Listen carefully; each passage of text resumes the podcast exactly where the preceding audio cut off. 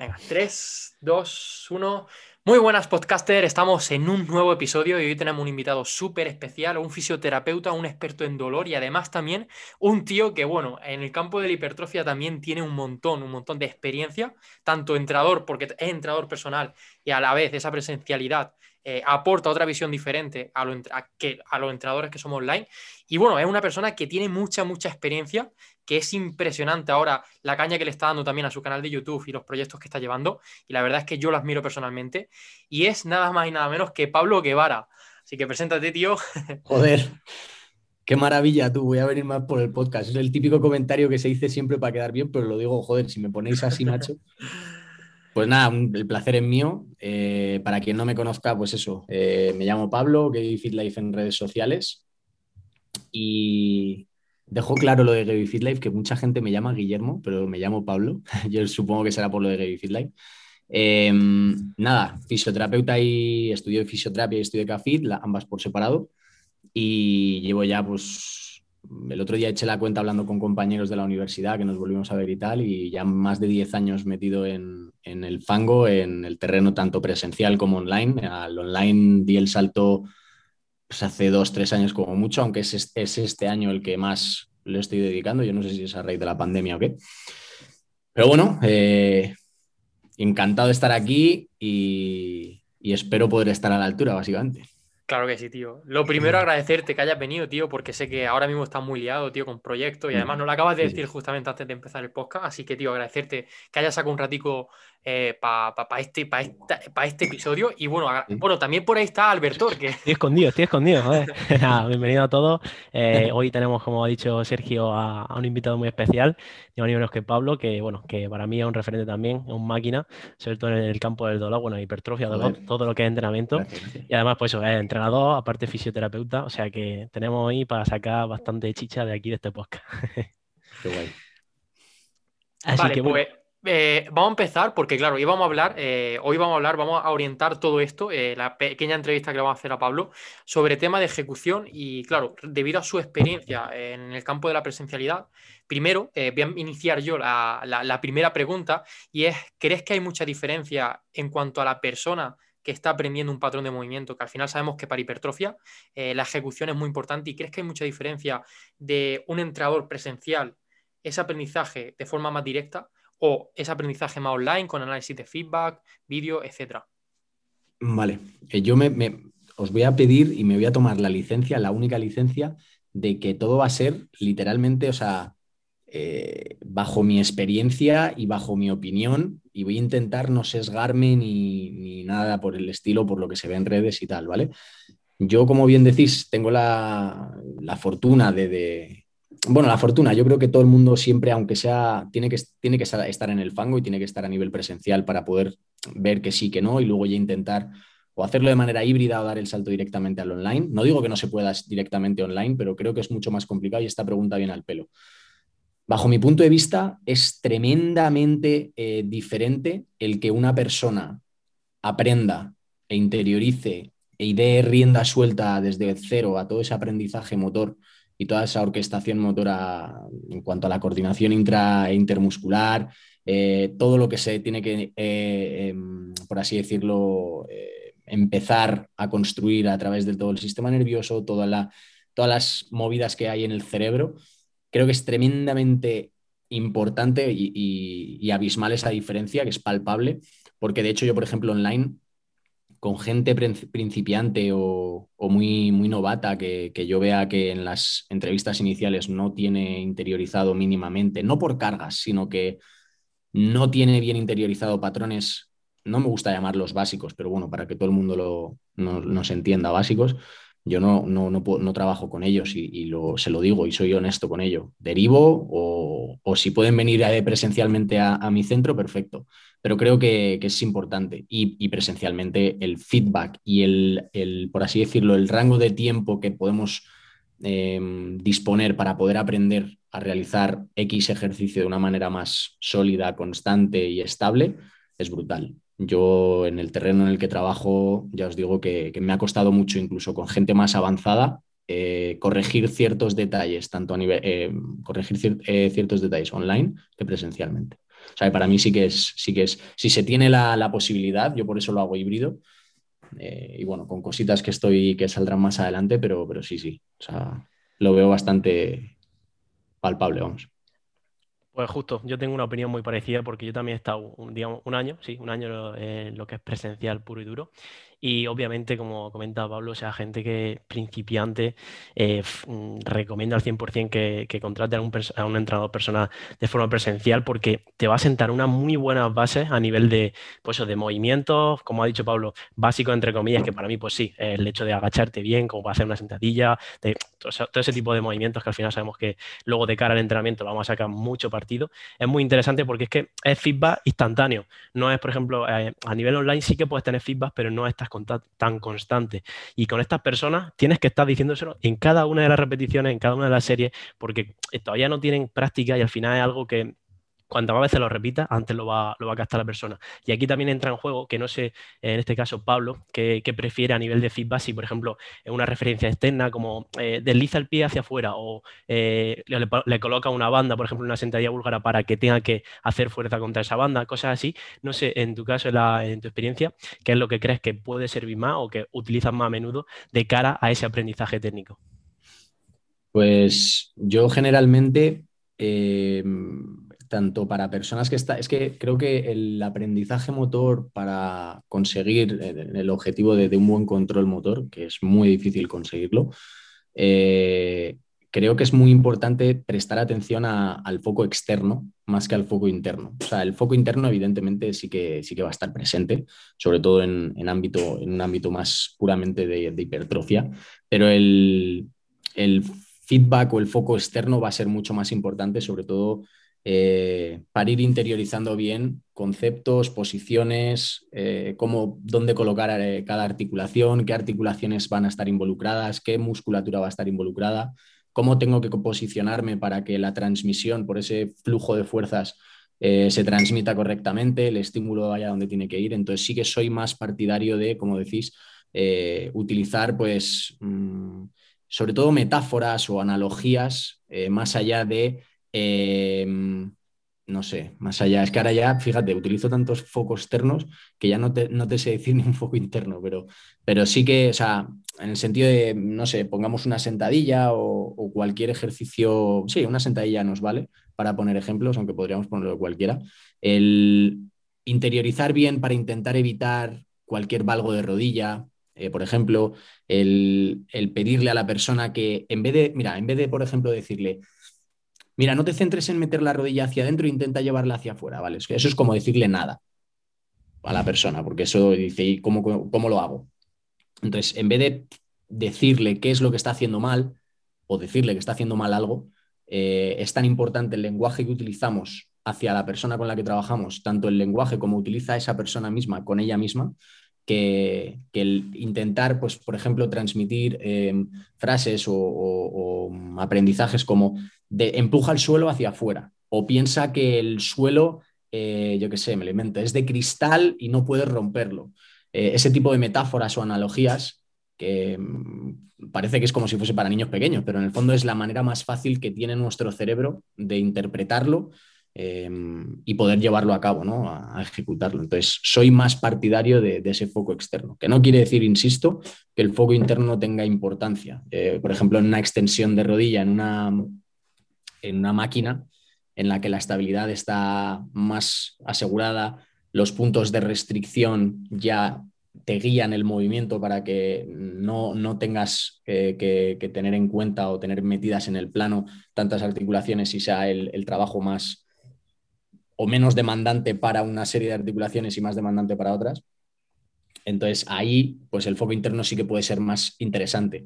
A pesar de todo, el mero hecho de en una leg extension, por ejemplo, decir que piense en golpear un balón de fútbol, que es un foco externo, también puede ser tremendamente importante y relevante a la hora de que esa musculatura se active de, la manera que se tiene que activar. Entonces, bueno, sigue un poco jugando. Sí que es verdad que yo le doy más importancia y, y no hemos hablado, no he sacado el tema de dolor, pero para el dolor el foco externo lo veo mucho más necesario. Qué bueno. Y dentro de esto, porque claro, eh, quiero poner en contexto todo esto, estamos hablando al final de ejecución, que aunque parezca que no estamos hablando de un tema relacionado con la hipertrofia, está totalmente directamente relacionado, porque el que tú generes una buena coordinación intermuscular, intramuscular, todo esto y al final eh, genere un buen control motor con esos ejercicios básicos, es lo que te va a ayudar precisamente a que exprima y y aumentes tu capacidad para generar estímulo ante esfuerzo alto. Y aquí quiero hacer una pregunta, porque, claro, eh, respecto a mi experiencia, yo me he encontrado eh, de todo tipo también de personas, personas que a lo mejor principiantes, que les cuesta dominar mucho el patrón de movimiento, donde hay que jerarquizar y hay que darle más énfasis a esta ejecución, y personas avanzadas que tienen un aprendizaje eh, motor y una coordinación que no es tan eficiente, que por ejemplo son personas que no han sido capaces de hacer una sentadilla profunda nunca, porque nunca han sido capaces de, aprender ese gesto motor y son personas que a lo mejor tienen 10 años de experiencia entrenando, etc. Entonces, quiero preguntaros, ¿qué es lo que creéis que es más difícil? Eh, eh, para reaprender hacia estas reaprender o aprender para estas personas. Un principiante que no tenga ningún control motor de básico, nada, no haya entrenado fuerza nunca, o un avanzado que lleve 10 años y que tenga todos esos gestos motores muy mal automatizados. Sí, sí que empiezo yo. Bueno, yo también, eh, como, dice, como dice Sergio, eh, bueno, aquí una persona que yo pienso que es mucho más difícil una persona que ya tenga interiorizado un gesto en concreto, porque tienes que, lo primero, eh, seguramente en, el patrón que estuviese haciendo está moviendo bastante carga porque ya lleva tiempo entrenando, va a tener que reducir la carga que está utilizando mucho. La persona va a decir, va a sentirse con un ataque a, su propio ego de, joder, he tenido que bajar un montón la carga, eso le, le, puede afectar y tal. Y luego tienes que empezar prácticamente de cero para que no vuelva interiorizado o se vaya directamente al patrón que ya tiene automatizado. Entonces, yo creo que es mucho más difícil eso que a una persona principiante decirle, pues mira, vamos a hacer esto así y tú que estés con, e, esa persona, poco a poco dándole feedback para que eh, vaya haciéndolo como eh, crees que es la manera más eficiente. Entonces, yo pienso que esto es, sí que es verdad que luego estas personas principiantes, yo he tenido clientes que, bueno, que a la primera, o sea, le dice, ah, esto, una visera cadera, ah, esto, tal, lleva la cadera como a tocar la pared y tal, y te lo hacen perfecto, eh, la, espalda bien tal, no sé qué. A, otras personas que le cuesta muchísimo, no sé si habrá pasado a Pablo, pero es que, o sea, es brutal la diferencia que puede haber entre persona y persona y tampoco sabría decirte en ese caso el por qué puede ser, si eh, puede ser que esté relacionado con la experiencia que tengan anteriormente de otras modalidades deportivas o lo que sea, que hayan generado esa coordinación inter e intramuscular, porque hay veces que yo digo, pero ¿cómo puede ser que, eh, o sea, la diferencia sea tan grande entre personas? No sé si, bueno, ¿qué opina Pablo de también? Que es más difícil y luego, pues, lo que he comentado. Mm. A ver, yo estoy de acuerdo con el enfoque que das, Alberto, en el sentido de que eh, la pregunta es, muy interesante, da para mucho y, yo, sé que en las redes sociales da bastante por saco el, que estemos contestando siempre con un depende, pero es que, es que hay veces que es que si ya llegas a un punto de conocimiento sabes perfectamente que las verdades absolutas no existen. Y es que es lo bonito de nuestro mundo y de otros, de otros gremios que también tienen esa, premisa marcada a fuego. Sí que es verdad lo que dice Alberto, que es más fácil eh, coger eh, un principiante o un libro en blanco, que es como los veo yo, y el poder intentar ir poco a poco haciendo que las personas no cometan los errores que a lo mejor has cometido tú o que intentes em, que aprendan desde cero de la mejor manera posible, ¿no? De la manera que tú consideras que puede ser más eficiente para cada caso. Sí que es verdad que puede ser más sencillo, pero en la balanza también tienes que poner que una persona principiante no va a tener nada interiorizado, ya no a nivel de conocimientos ni nada, sino a nivel de cosas que sí que tiene una persona más avanzada, como son la disciplina, eh, el trabajo, el saber, el sacrificio, todos esos valores que se van ganando con, la experiencia y con el tiempo, ¿no? Y sobre todo que se van ganando cometiendo muchos errores, como todo en la vida, básicamente. Entonces, es ponerlo un poco en la balanza y, querer un poco ver, por responder a la pregunta si es unos u otros, ¿no? Pero yo también me he encontrado con muchísima gente avanzada, como dice Alberto, que aprovechándose de esos valores que ya tiene interiorizados, el, gente que ya sabe que lo del ego es absurdo y sobre todo con casos de dolor en donde, por ejemplo, la carga a lo mejor la tienen que bajar. Eh, ya cuando hay, si metes el dolor en el juego, ya mucha gente dice, vale, hago lo que tú digas. O sea, ya llevo muchos años haciendo tonterías y de una vez por todas quiero dar. Entonces, bueno, depende un poco de la persona, pero sí que es verdad que quizá sea más fácil con gente que, que no pues, sea más principiante, ¿no? Pero no quita que, yo, de hecho, he trabajado muy a gusto con gente muy avanzada. Ahora, por ejemplo, estuve ayudando hace poco y estamos en ello con, Dani, Eh, no sé si le conocéis a Dani Coaching. Yo sí lo conozco. Un tío que levanta pues, más de 200 kilos en la mayoría de ejercicios. Y el tío, cuando puedes coger y decirle perfectamente que es una persona que no me va a hacer ni caso o que no va a tener interiorizado ciertas cosas para decir, venga, voy a, voy a reducir la cara, lo está haciendo todo perfecto y me está eh, haciendo caso en todo lo que le, comenté, sin que, insisto, fueran verdades absolutas, sino simplemente recomendaciones. Y están dándole resultados. Entonces, depende un poco de cada uno. Qué bueno. Si es que al final eh, se ha hablado mucho, pero bueno, insistimos mucho, yo creo que mm, gente como nosotros por redes sociales, pero el tema ese de la, educación es muy importante, porque claro, coge a una persona avanzada, a, edúcale a que la carga externa no es lo importante, una persona que sea old school, pero super old school, eh, extremista, y claro, hazle ver que lo, como lleva entrando esa persona desde hace tanto tiempo, no es la mejor forma correcta. Entonces, ahí entra en juego, como ha dicho Pablo, al final el depende, porque claro, depende de las creencias que tenga previamente con el entrenamiento de fuerza, de, todo, de todo, de un montón de factores. Totalmente. Pues mira, vamos a cambiar. Bueno, yo voy a hacer lanzar una pregunta ahora, un poco diferente, eh, más en relación ahora sí con el dolor. Y en este caso, bueno, en relación también a los podcasts anteriores, los episodios anteriores que hablábamos del ROM. En este caso, Pablo, ¿qué bueno, eh, por ejemplo, te llega una persona que tiene molestia, yo que sé, hace un rango completo eh, en un press de, banca, por así decirlo, un press inclinado y tal. Eh, ¿cómo abordaría ese caso desde un punto de vista, por ejemplo, de, en este caso del tema hipertrofia, para mantener un buen estímulo y que, pues eso, que la persona no, le genere molestias, que pueda entrenar sin, dolor y aún así seguir progresando igual o incluso más de lo que venía haciendo? ¿Cuánto tiene que durar el podcast? Decíais. expláyate, expláyate. Eh, a ver, lo primero, si, estamos trabajando con un contexto de dolor, eh, lo más fundamental, eh, imaginaros una persona que, no tiene dolor, ¿vale? Pero que a lo mejor estamos queriendo, porque lo vemos, ¿no? Es un cliente nuestro y estamos viendo que, necesita mejorar em, a nivel técnico cierto ejercicio, ¿vale? Cualquier, por ejemplo, una bisagra de cadera. Y, pero no tiene dolor, ¿eh? simplemente queremos que mejore técnicamente por el feedback que nos está dando, los vídeos que estamos viendo, las cargas que está moviendo, no progresa y tal. Sin dolor, que nos haga caso ya va a costar. En cuanto a si le tenemos que decir ciertos, pues a lo mejor mecanismos o, detalles para que vaya puliendo, que a lo mejor tenga que bajar la carga y demás. Imaginaros con dolor si le añadimos todo lo que puede venir de que le vaya a costar, que que, sobre todo sean factores que estén relacionados con su día a día, que el dolor venga ya no solo por, por cualquier, él lo puede achacar a lo mejor a algún día que hiciera un ejercicio o ese mismo ejercicio que estamos intentando corregir le diera pues algún, yo qué sé, como, como se suele decir, un tirón o es que me, me echo una contractura o me duele aquí y tal.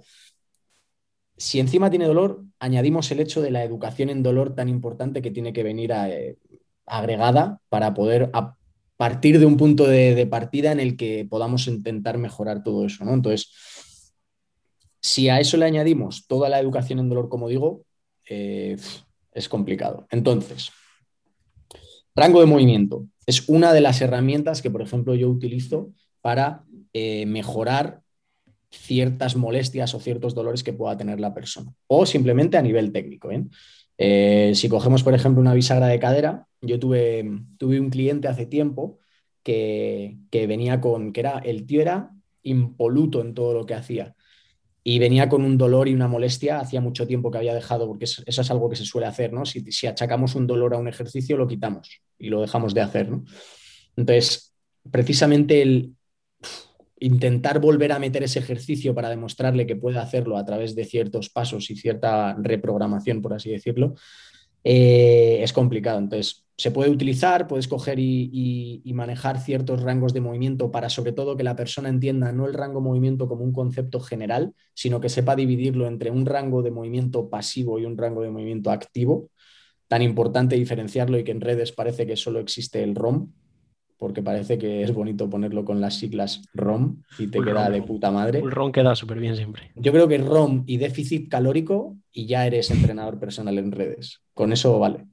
Entonces, em, sí que es verdad que, jugar con el rango de movimiento te puede venir muy bien, sobre todo porque hay gente que, que no damos por hecho que, tiene que ser como en los vídeos y demás, pero anatómicamente o estructuralmente puede que tu cuerpo no dé para más, punto. Y, es así, o sea, son al final por la geometría ósea, tu cuerpo puede estar diseñado de alguna manera y lo único que te queda es darle las gracias o, cagarte en todo lo que sea en tus padres, que es lo que hay. Entonces, esa sería una parte. Luego tenemos otras opciones como poder, dentro de una vez que ya hemos aprendido el rango de movimiento, saber jugar con la velocidad de ejecución de un ejercicio. Eh, algo que mucha gente no, suele prestar atención y simplemente con dar la recomendación de, que lo entiendo eh, a nivel de hipertrofia, para no dar, estar pendiente de muchas cosas, el tiempo de ejecución simplemente darle, pues, oye, controla la carga, que no, se te, que no, no te controle la carga a ti. Lo entiendo que sea como una premisa sólida, normal para todos los ejercicios, pero creo que es interesante, sobre todo si hablamos de dolor o molestias, el centrarnos también mucho en, en qué punto del rango es donde nos está molestando, saber jugar con desacelerar, desacelerar esa carga para interiorizar y darle más tiempo a tu cerebro a que entienda cómo tiene que colocarse, cómo tiene que coordinar esas eh, articulaciones, esa musculatura que tiene que entrar en juego y cuál no, cuál activar más, cuál, no sé, es, como un videojuego, ¿no? Básicamente, cuál ir dando como, como si tu cerebro fuera dando interruptores y fuese diciendo, ahora te activas tú, ahora te... Pero todo esto en milisegundos, básicamente. Entonces, desacelerar y trabajar de manera excéntrica, potenciar esa parte excéntrica es pues, tremendamente relevante, sobre todo a nivel cortical, para generar o, empezar a promover una serie de mecanismos que puedan ayudarte mucho en, esa, en ese aprendizaje motor. ¿no? Pero también, también puede ser muy importante el incrementar esa velocidad. Hay un punto en el que me molesta, le le doy ese, esa pausa, ese tiempo para interiorizar bien cómo, cómo, pasar por esa zona, pero en cuanto ya dejo paso el rango en el que a partir de ahí no me molesta, el saber incrementar y, aumentar esa velocidad, acelerarla, también es tremendamente importante o puede ser muy relevante en esa sensación sobre todo de seguridad que tiene la persona a la hora de controlar esa cara.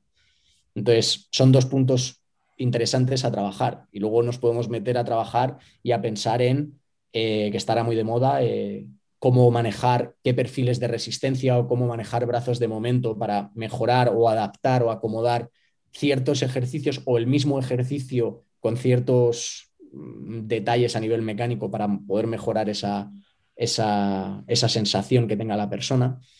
Entonces, bueno, hay, herramientas a parar, o sea, para, para de todo hay. El tema, bueno, el tema cadencia que lo comentaba lo que tú dices, no, no, o sea, no se indaga mucho, pero en este caso, tema de dolor y demás, sí que puede ser una, esa, una herramienta bastante útil. También, ya no solo por el hecho de que controle más el movimiento, sino porque, eh, bueno, indirectamente te va a hacer que tengas que reducir la carga muchas veces del ejercicio, que puede ser también uno de los, de los agravantes, por así decirlo. No tiene por qué, pero bueno, también muchas veces obliga a eso y a que, bueno, genere mucho más control con tu mm. musculatura en todo el movimiento y que no sean estructuras pasivas, por ejemplo, las que se lleven tanto tanto protagonismo. Mm. Hay algo muy importante que quiero, lo digo rápido, eh, que, a mí me parece muy interesante y que suelo trabajar con ello, y es en el hecho de que cuando la gente ve los numeritos en mis planificaciones y dice, ¿qué, son esos numeritos? O sea, no los he visto en mi vida, ¿qué eso es lo de 4, 0, X, 0? Vale, pues ese tipo de cosas, sobre todo con gente con dolor, em, yo cuando planteo, yo intento que la persona, sobre todo para, pero no por, no por solo mm, ganarme su confianza y no, no decirle a que baje la carga, sino porque prefiero que en personas con dolor eh, haya em, una orientación más entendida hacia la fuerza, más que a la hipertrofia, en el sentido de, y lo estoy diciendo muy generalista para que se me entienda, prefiero primar eh, la tensión mecánica aunque se dan todas por igual, pero prefiero primar la tensión mecánica al estrés metabólico, en el sentido de que yo prefiero que una persona repita mucho el patrón de movimiento de algo que le está molestando o algo en lo que tiene que mejorar, dependiendo del perfil de la persona, si es un atleta y tiene que competir o y quiero que lo, haga, o sea una persona normal y corriente, eh, prefiero que si hace, em, por así decirlo, bloques con repeticiones más bajas, intensidades más altas, eh, y no llega a una sensación de fatiga o a una, sensación de esfuerzo percibido muy alta, que se tenga que eh, recuperar muchísimo, que genere mucho daño en el tejido, que genere mucho ese estrés metabólico, mucha sustancia de desecho, que haya lactato por todos lados, prefiero que tenga que no tenga esa sensación y que tenga la sensación de, hostia, he movido, he movido kilos y no me ha dolido. Vale, lo he movido dos veces cuando normalmente hacía series de 10, 15 repeticiones. Vale, pero ya lo he hecho con esa misma carga y no he sentido ese movimiento. Entonces, voy a estar recuperado para incluso al día siguiente poder seguir entrenando de esa misma manera. Y voy a poder generar un factor, o sea, un, factor repetitivo, una mayor frecuencia para poder interiorizar bien todo ese aprendizaje que necesito hacer de nuevo, ese reaprendizaje. Entonces, eso también es interesante, el, jugar ya no solo con el, yo se lo meto en las planificaciones como RPD, que es eh, como, lo mismo que el RPE, pero con, con el discomfort, con esa sensación de me molesta, no me molesta. ¿Vale? De 0 a 10 lo mismo, solo cambias el, número. Entonces eso también es interesante. Qué bueno. Claro, es que aquí, eh, como todo depende, y aquí mucho más, cuando entra el dolor en juego, yo, por ejemplo, voy a poner un caso eh, real de una chica que estoy ayudando ahora, eh, que claro, también eh, podríamos hablar y podríamos irnos por las ramas porque hay muchos traumatólogos. En este caso, el traumatólogo le dijo que no podía hacer una sentadilla profunda en la vida.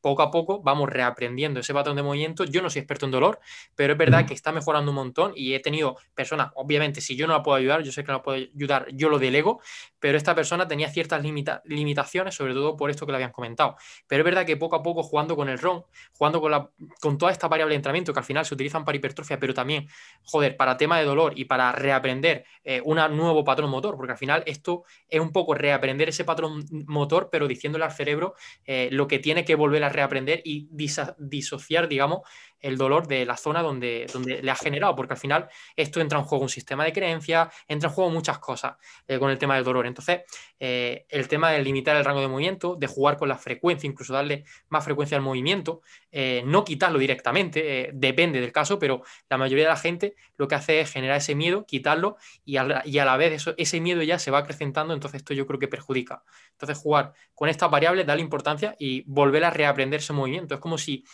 volviese eh, esa persona nueva a volver a entrenar y a volver a tener que aprender eh, ese patrón de, movimiento. Estoy de acuerdo. Pues, bueno, em, tema también, bueno, estábamos hablando antes al principio de, de tema de básicos, que, que, lo poníamos entre comillas, y bueno, eh, la pregunta que, siempre se hace, eh, no sé, quiero saber la, opinión de Pablo en este caso, y si crees que sobre todo de cara a hipertrofia, eh, tenemos que meter ciertos patrones de movimiento sí o sí, o en este caso, por ejemplo, si hay dolor o lo que sea, se puede modificar y no meter, por ejemplo, yo que sé, un, patrón de bisagra cadera por otros gestos, pero bueno, quiero saber tu opinión sobre esto porque yo creo que, es siempre la típica, la pregunta que, que, se viene a la cabeza con el tema sobre todo hipertrofia. Si hace falta meter ciertos movimientos o se pueden sustituir por otros. Mi respuesta es no. Hoy no, un depende. Ahí ya no hay depende. O sea, eh, podría haber depende, ¿no? Pero mi respuesta, y, no quiero que la gente se quede con el no, quiero que se quede con mi respuesta. Mi opinión es no, y no es absoluta. Y me encanta debatir estas cosas, pero sobre todo siempre el del respeto y la, educación, obviamente. Em, eh, básico con... O sea, creo que aquí la, historia es hacerse preguntas. Eh, básico con respecto a qué. o sea, ¿en qué sentido? Porque creo que aquí eh, ha hecho mucho daño y mira que soy un fan absoluto y tengo colegas con los que he trabajado, con los que he entrenado, con los que, de los que he aprendido una barbaridad, pero creo que el powerlifting ha hecho mucho daño. Y no por el powerlifting porque lo haya querido hacer, sino porque la gente ve a gente mover muchos kilos y, se, pone, se pone nerviosa, le gusta, le motiva, lo que sea. El powerlifting tiene unas reglas, es un deporte. Y si tiene, o sea, es decir, eh, eh, la, barra tiene que tocarte el pecho si quieres que la repetición sea válida, el peso muerto tiene que tocar el suelo si quieres que la repetición sea válida, la sentadilla tiene que romper el paralelo si quieres que la repetición sea válida. Esos son reglas básicas para los básicos de powerlifting pero básico con respecto a tu vida, a tu interés, a tu objetivo, pues no tiene por qué ser así. No tiene por qué eh, la barra en un press banca tocarte el pecho. Eh, eso mm, a infinidad de gente se lo he hecho ver. Gente que a lo mejor me venía con dolor de hombro y le digo, ya, pero es que tu rango activo de movimiento no está hecho para ello. Podemos trabajar la movilidad y hacer que poco a poco tu tolerancia al estiramiento, tu percepción de amenaza y demás vaya corrigiéndose y mejorando para que tú puedas llegar a tocarte el pecho. Pero es que tienes unos brazos pues como, como dos eh, árboles, parecen espárragos, entonces no vas a poder a lo mejor tocarte el pecho nunca. O al revés, en una sentadilla. Tienes unas piernas con un fémur como pues, eh, es lógico y, blanco y en botella que a lo mejor no vas a poder llegar a hacer una sentadilla como para que el objetivo que tú tienes de desarrollo del tren inferior a nivel muscular sea el más óptimo, pudiendo hacer otros ejercicios que te permitan progresar más a medio y largo plazo, porque al final todo se resume en lo mismo. Busca los ejercicios que mejor se adapten a ti para progresar a medio largo plazo. Y ahí, medio largo plazo, no hay tiempo. O sea, sí que es verdad que no estoy de acuerdo. Por ejemplo, aquí, igual vosotros no estáis de acuerdo conmigo, pero yo no estoy de acuerdo que tú tengas que mantener unos ejercicios al, eh, eh, un año. Sí, es verdad, vale, estás progresando en ellos, pero es que que tú progreses en ellos no quiere decir que si a lo mejor metes bloques en el que sustituyes esos mismos ejercicios por otros ejercicios que respeten el mismo patrón de movimiento, te trabajen en desde, otro, desde otro punto de vista, otra perspectiva, otro rango de, o, den énfasis a otra parte del rango que a lo mejor ese ejercicio no te la daba, de repente cuando los vuelvas a retomar, vas a seguir progresando y más. no sé si me estoy explicando. Entonces, creo que a veces la gente no hace esos pequeños no parones o cambios de ejercicios por el mero hecho de que como estoy progresando y tengo miedo a dejar de progresar, dejo de hacerlo. O sea, prefiero seguir haciendo con lo que estoy hasta que deje de progresar y ahí ya o hago una semana de descarga o lo que sea. Me parece demasiado talibán. ¿Vas a seguir progresando? Sí. ¿Es una opción? Por supuesto, si quieres, hazla. Pero creo que también hay otras opciones eh, que, que pueden darse y que pueden aprovecharse. Entonces, básicos con respecto a qué. Eso sería para mí la pregunta, ¿no? no considero que haya... Lo que hay que entender es un poco de mecánica, un poco de, conocimiento básico, de, saber aplicártelo y que a lo mejor la persona como atleta o como, como entrenado no tiene por qué tener, pero nosotros como profesionales sí que debemos tener para, para saber explicárselo, básicamente. A mí me ha flipado, me ha flipado la respuesta, tío, porque es algo que no, que no he escuchado, que no he escuchado. Eh, todo el mundo decía sí o no, pero eran los típicos argumentos, pero esta argumentación no la había escuchado y es verdad. Al final básico depende de qué. Y también eh, yo, por ejemplo, eh, discrepo ahí, estoy a favor de que haya, pero sobre todo, como bien dice, al final básico de qué, porque yo lo que estoy a favor y de lo que me estoy dando cuenta después de ver esta pedazo de argumentación es que, claro, yo eh, estoy a favor de los básicos, pero más que nada por el, automatización del patrón de movimiento, esa coordinación muscular, intermuscular, eh, ese patrón respiratorio que al final también hay transferencia para después los movimientos que te den más estabilidad, pero al final tienes que aprender tú, tú mismo a generar estabilidad. Y esa estabilidad que se genera de dentro hacia afuera, no de fuera hacia adentro, como la gente que empieza por máquinas guiadas, que quizá eh, le pueda ayudar, pero a corto plazo creo que está limitando tu ganancia de masa muscular, porque si te hace fuerte en sentadilla, te va a hacer fuerte después en prensa, pero primero necesita ser capaz de coordinar todo el, cuerpo como si fuera el hombre orquesta al final. Y esto creo que los básicos te ayudan, pero claro, ahí ahí es cierto que mi, visión era como un poco más radical de aprender a una sentalla profunda, un pre de banca hasta que te toque el pecho, un peso muerto convencional, pero al final es verdad que después de escuchar esta argumentación quizá eh, es más interesante buscar un pre de banca adaptado a tus palancas, una sentadilla adaptada a tus palancas, un peso muerto adaptado a tus palancas, porque al final, como todos sabemos, los segmentos dictaminan mucho, mucho, mucho el cómo se hace el patrón de movimiento y a lo mejor una sentadilla en una persona eh, puede llegar a una sentadilla profunda con un gran brazo de momento y un gran torque en la rodilla y por lo tanto que estimule mucho el cuádriceps, pero puede tener un fémur de, 40 metros e igual eh, simplemente con llegar hasta ligeramente el paralelo ya basta, porque si baja más está anteriorizando mucho la carga y está metiendo mucho torque en la cadera en lugar de la rodilla. Entonces, eh, joder, me ha flipado la argumentación por eso mismo, porque al final eh, me ha hecho ver otra perspectiva y claro, es como lo del ROM. Se habla mucho del ROM, pero claro, ROM activo, ROM pasivo, porque una, una persona que genere un bad win muy grande abajo y tenga que obligarse a, aprender ese patrón de movimiento de forma no automatizada, no eficiente, le puede lastrar a largo plazo. Pero aquí sí insisto que dentro, lo que sí recalcaría es que dentro de todas nuestras palancas articulares dentro de las limitaciones que tienen, intentar buscar que ese rango activo a largo plazo sea cada vez mayor. Por ejemplo, el peso muerto humano, que es el ejercicio principal donde mucha gente comete el error de meter un rango de movimiento pasivo flexionando la rodilla, involucrando otras articulaciones.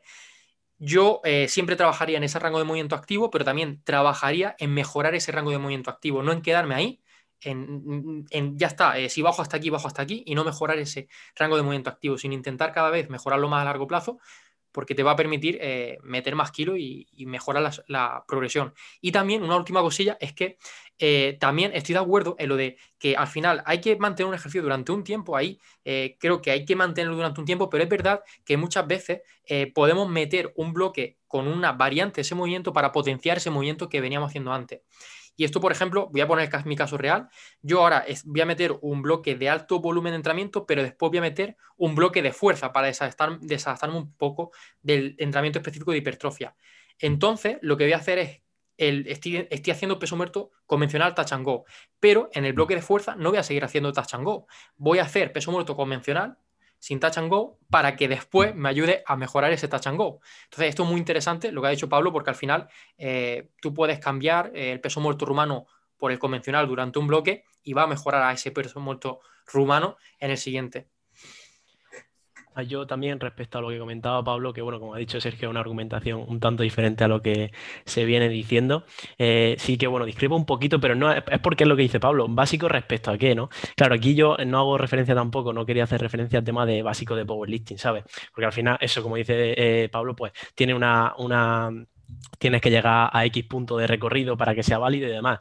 Pero sí que, bueno, a lo mejor dentro de lo que sería movimientos globales de nuestro cuerpo, sí que, pues eso, intentaría meter algún tipo de press vertical. No tiene por qué ser un press militar con barra. Puede ser un press militar mancuernas, con un banco sentado con un poquito más de inclinación porque tu hombro no te permita cierta movilidad. Luego, una sentadilla no tiene por qué ser sentadilla profunda, ATG, que, que eso, sino pues, a lo mejor un cajón que te permita tu movilidad eh, activa y bueno, pues ese tipo de, movimientos que sí que creo que tienen que estar presentes y creo que Pablo también en ese sentido sí que, sí que eh, vamos por el, mismo, por el mismo punto y que yo creo que va a hacer que luego más tarde le saque más partido a otros movimientos más estables. Que justo esto también escuché a Light McDonald hablar sobre esto y decía que si eh, le daban a una persona, ¿no? Y dice, quiero que ponga a esta persona súper fuerte en tres meses, ¿cómo plantearía el entrenamiento? Claro, eh, él decía, pues cogería, utilizaría todas las máquinas, o sea, estabilidad externa para que no tengan que aprender nada y simplemente tengan que centrarse en empujar y ya está y que esa estabilidad se la proporcione la máquina. Pero en cambio, le, dice, le decían, y si tienes que a una persona para dentro de cinco años, ¿cómo lo haría? Pues ahí sí que eh, decía de que plantearía un primer bloque de aprendizaje técnico que eh, aprendiese esos patrones más, entre comillas, básicos, que es lo que hemos dicho, para que luego pudiese sacarle mucho más partido a otros movimientos más controlados, en un entorno más controlado, como sería una estabilidad un poco más externa por parte de una máquina o lo que sea. Entonces, eso es lo que también quería matizar, simplemente que en básicos de powerlifting, obviamente no, no tienes por qué. Y, y, hasta, y después lo que habéis comentado también de, de la duración de un ejercicio, yo sí que soy partidario, entre comillas, no un año da para mucho, o sea, mantener un ejercicio durante un año es mucho tiempo, pero sí que eh, no cambiarlo constantemente, sobre todo si son ejercicios más complejos que requieren de bastante aprendizaje técnico, porque al principio sabemos que esas adaptaciones son más a nivel neuromuscular, de, bueno, a coordinación del propio movimiento y demás, y luego cuando ya pasa un tiempo sí que son adaptaciones más a nivel de eh, pues, tejido, en este caso muscular, que nos está ayudando a eh, mejorar esas cargas o esa progresión en el propio ejercicio. Entonces, sí que una cosa intermedia, no cambiarlo cada, cada, cada seis semanas, pero sí que es verdad que puede ser interesante, sobre todo si mira a largo plazo, el introducir ciertas variantes, como ha comentado también Sergio, de meter un bloque de peso muerto sin touch and go, para que luego le repercuta y le mejore, pues tanto seguramente el rumano como eh, ese, ese, ejercicio de touch and go, el peso muerto. Así que bueno, esa es también mi opinión respecto a esto, pero siempre que puedas mantenerte y progresar, puede ser interesante, siempre y cuando pues tampoco te vayas, te cedas de semana y que, te tire un año entero a lo mejor eh, con ese movimiento en concreto. Estoy de acuerdo, ¿eh? o sea, simplemente recalcar el hecho de que eh, pararte y pensar, vale, estás progresando, está bien, ahora, ¿cómo podemos seguir progresando? Podemos seguir por esta vía, que es más lineal, o a lo mejor podemos ondular un poco y buscar un progreso más que va, a, permitirnos llegar un poquito más lejos. Es que también tiene, entra el contexto de la persona. A lo mejor, yo qué sé, tiene el curro por las nubes eh, tal, y prefiere hacerlo así porque es que es, es lo que digo de que sobre todo se aprende a nivel presencial, a, ver un poco pues, el, tiempo que tienen para entrenar, eh, qué material tienen para entrenar, eh, cómo está de peta el gimnasio, cosas que a lo mejor no se tienen tanto en cuenta y que no se habla tanto, pero que es realidad pura y dura. Y luego una cosa que ha dicho Sergio del tema de, por ejemplo, el rango de activo de movimiento.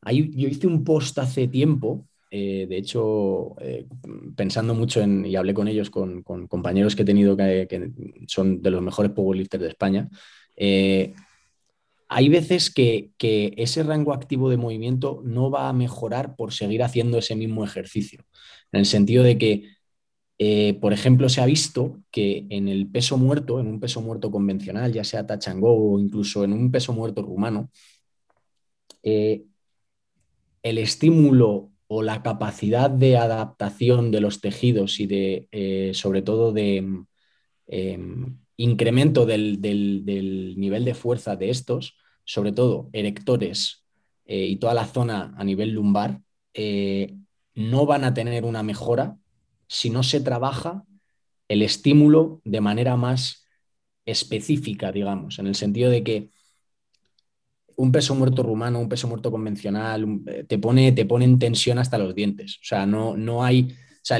precisamente por la teoría del flujo de fuerzas, que es una teoría básica de mecánica, van a estar involucradas todas las articulaciones del cuerpo. Entonces, el estímulo se va a repartir, evidentemente va a tener mayor énfasis la cadena posterior, pero no de la, manera más adecuada para poder eh, progresar a lo mejor ese déficit de toda esa cadena.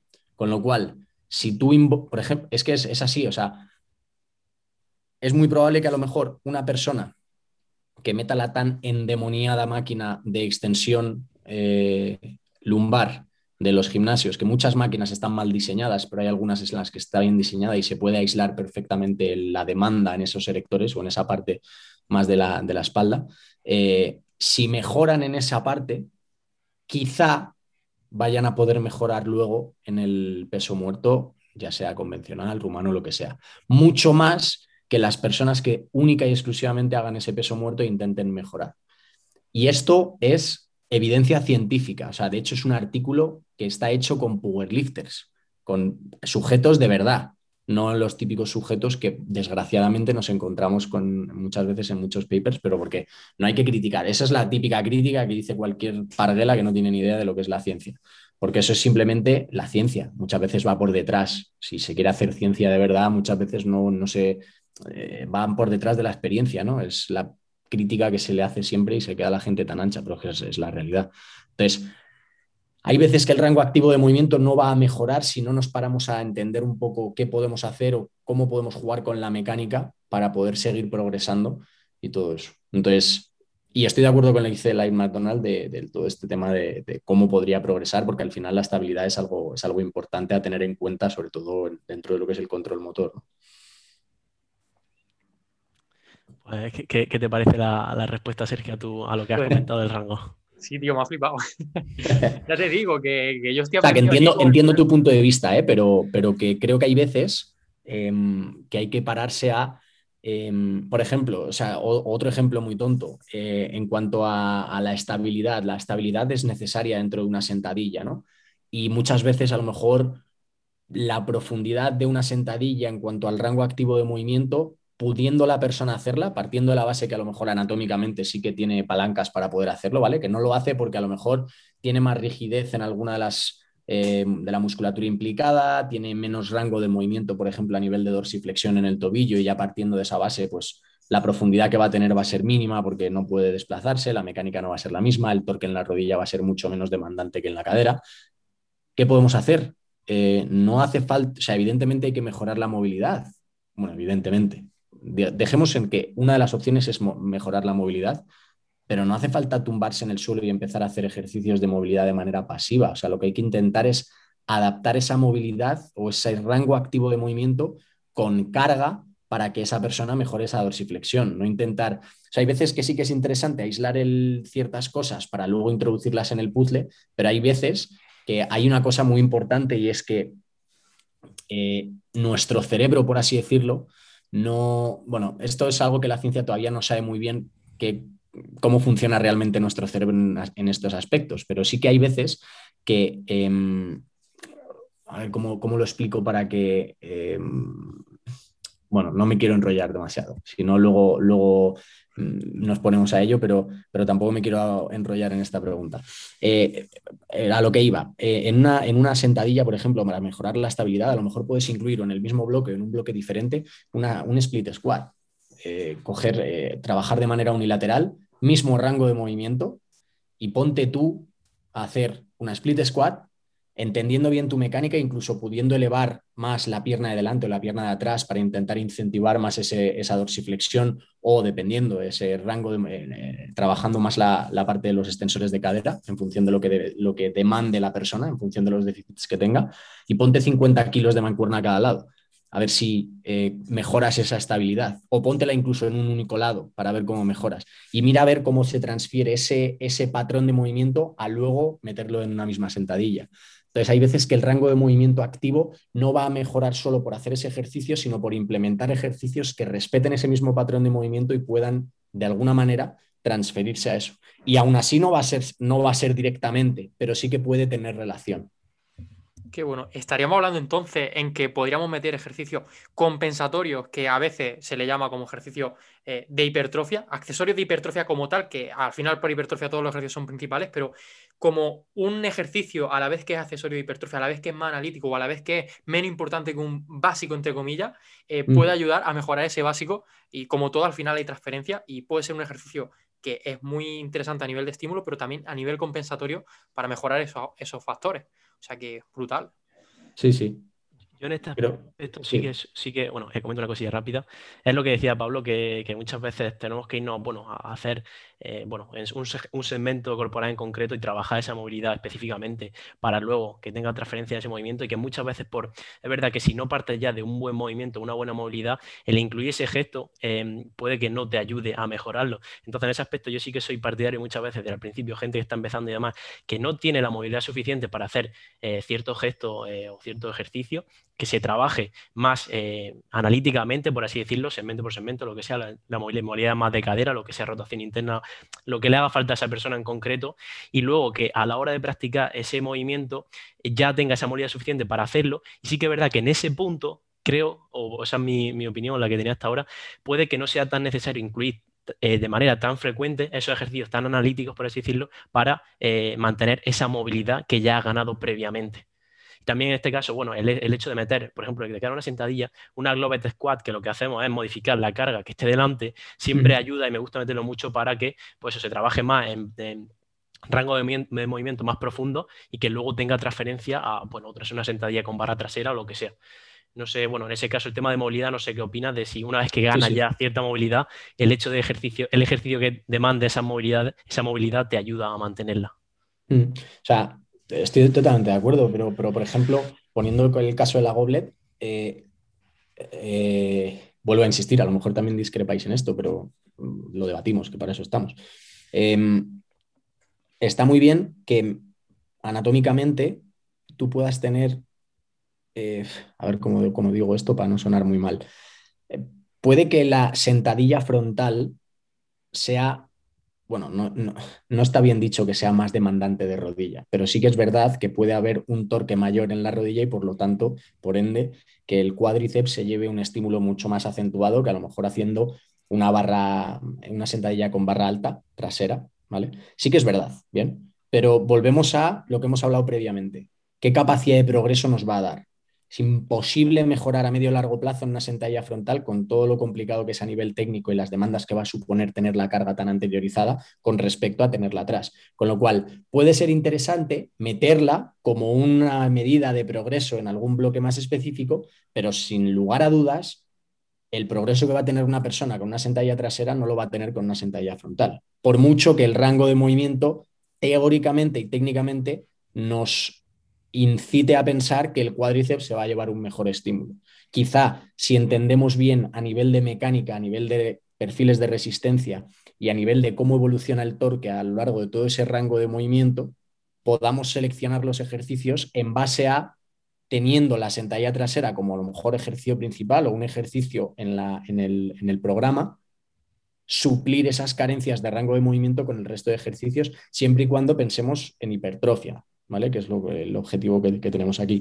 Por eso es lo que decía antes, que a pesar de que no sepamos muy bien todavía el cerebro, qué es realmente qué es lo que, es cómo orquesta todo esto, sí que es verdad que tenemos ya bastante claro por dónde pueden empezar a ir los tiros y es que el cerebro no va a entender de ejercicios, o sea, es que no, no, no tiene ni idea. Hay muchas cosas que, que pensamos que el cerebro es eh, muy listo para unas cosas, pero es muy tonto para otras. Entonces, el cerebro empieza a entender algo más cuando le hablamos de movimientos o cuando intentamos respetarlos, los patrones, ¿no? Entonces, si respetamos un poco cómo va todo ese tema de todas esas, em, esa lucha de fuerzas, de todos los torques que se dan en, todo el cuerpo para responder a las demandas o a las cargas que, están, eh, que estemos implementando, y a través de leyes físicas básicas podremos intentar ir poco a poco enterándonos de cómo va la movida y la película y poder que nuestro cerebro darles, facilitarle el camino para que nos dé el output motor o esa respuesta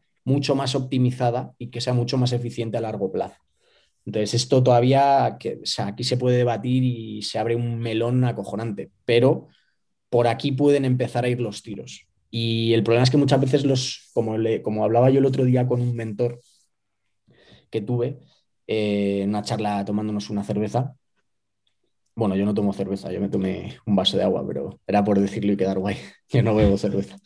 Eh, yo le decía eso, ¿no? Que cuando yo empecé, joder, pensaba en ejercicios, luego con el tiempo empecé a pensar ya en grupos musculares, en variables, en cómo se y luego ya pasé, luego de repente encontré la mecánica en mi vida y empecé a ver palancas, empecé a ver torques, empecé. Pero yo no digo que esto lo tenga que saber la gente. Yo lo que creo es que todo profesional tiene que saber de esto para luego transmitírselo a la gente.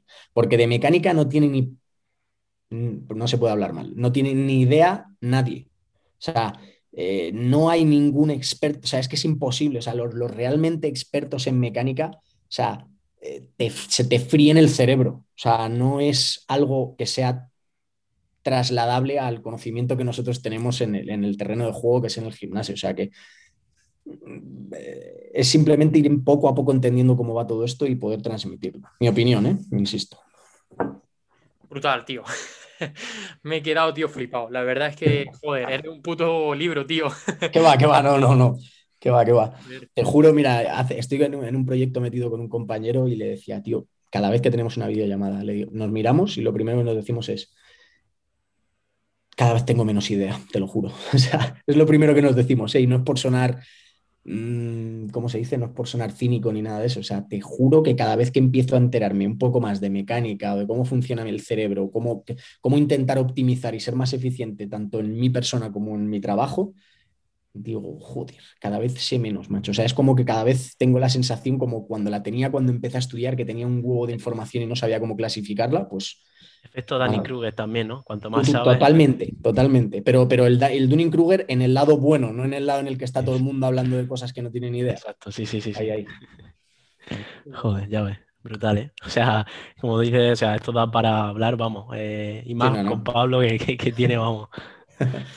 y cuando me pongo a hablar con gente que evidentemente sabe mucho más que esto, se, me, cae la baba. A veces tengo que hacer así, pero no porque me guste, sino porque no estoy enterando de nada. Porque necesito, sabes que estas cosas es que hay que, saber explicarlas muy bien. Y la gente de la que yo he tenido la suerte de aprenderlo, pues me han dado la pie porque yo he insistido siempre y lo he mencionado siempre. Yo, yo no tenía, o sea, no tenía ni idea de mecánica hasta hace unos años, pero por el hecho de que yo no lo estudié en mi carrera. Es algo que, y luego gracias a Dios, gracias a quejarme yo y otros compañeros, ahora me he enterado de que en el plan de estudio sí que tienen biomecánica. No creo que fuese gracias a mí, evidentemente, pero algo empujaríamos, porque es algo básico. Y al final lo que te comentaba es que, bueno, eh, tenemos que tener, como tú dices, los profesionales, una base de esto para saber que, bueno, que los ejercicios de movimiento son herramientas y cuándo utilizarlas, pues depende de la, la persona y el momento, bueno, eh, sí, al final adaptarlo a la propia persona y ya está. Pero que eso, que son simplemente una herramienta u otra. Por ejemplo, en este caso, lo que hablábamos de la, de la sentadilla frontal, es verdad que pues eh, te puede limitar eh, la progresión por tema de erectores torácicos que, te, hagan que se te vaya ahora para adelante antes.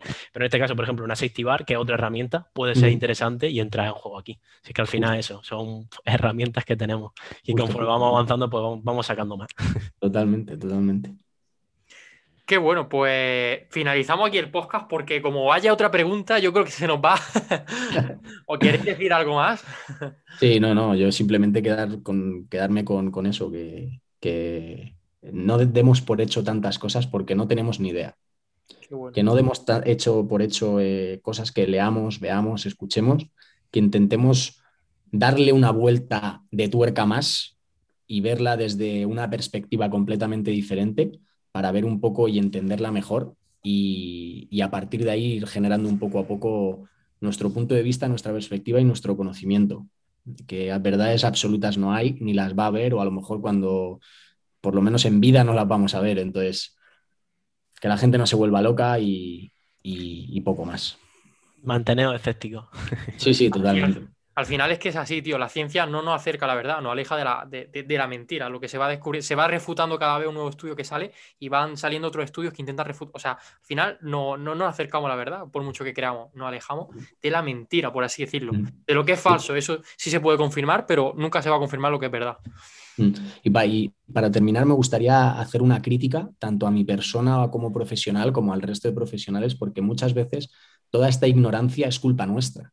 Eh, si nosotros no sabemos explicarnos bien, ¿cómo coño van a la gente que pone su confianza en nosotros eh, va a entendernos? O sea, al final creo que, tenemos que hacer un poco de, yo el primero, de mirarnos a nuestro propio ombligo, ver si estamos haciendo las cosas bien, porque muchas veces lo hacemos siempre con todas la, mejores, las mejores de nuestras intenciones. Eso, eso entiendo que, joder, pongo la mano en el fuego porque los que estamos aquí, los que nos escuchan, seguro que lo hacen, ¿no? Pero, pero muchas veces con la buena intención no sirve.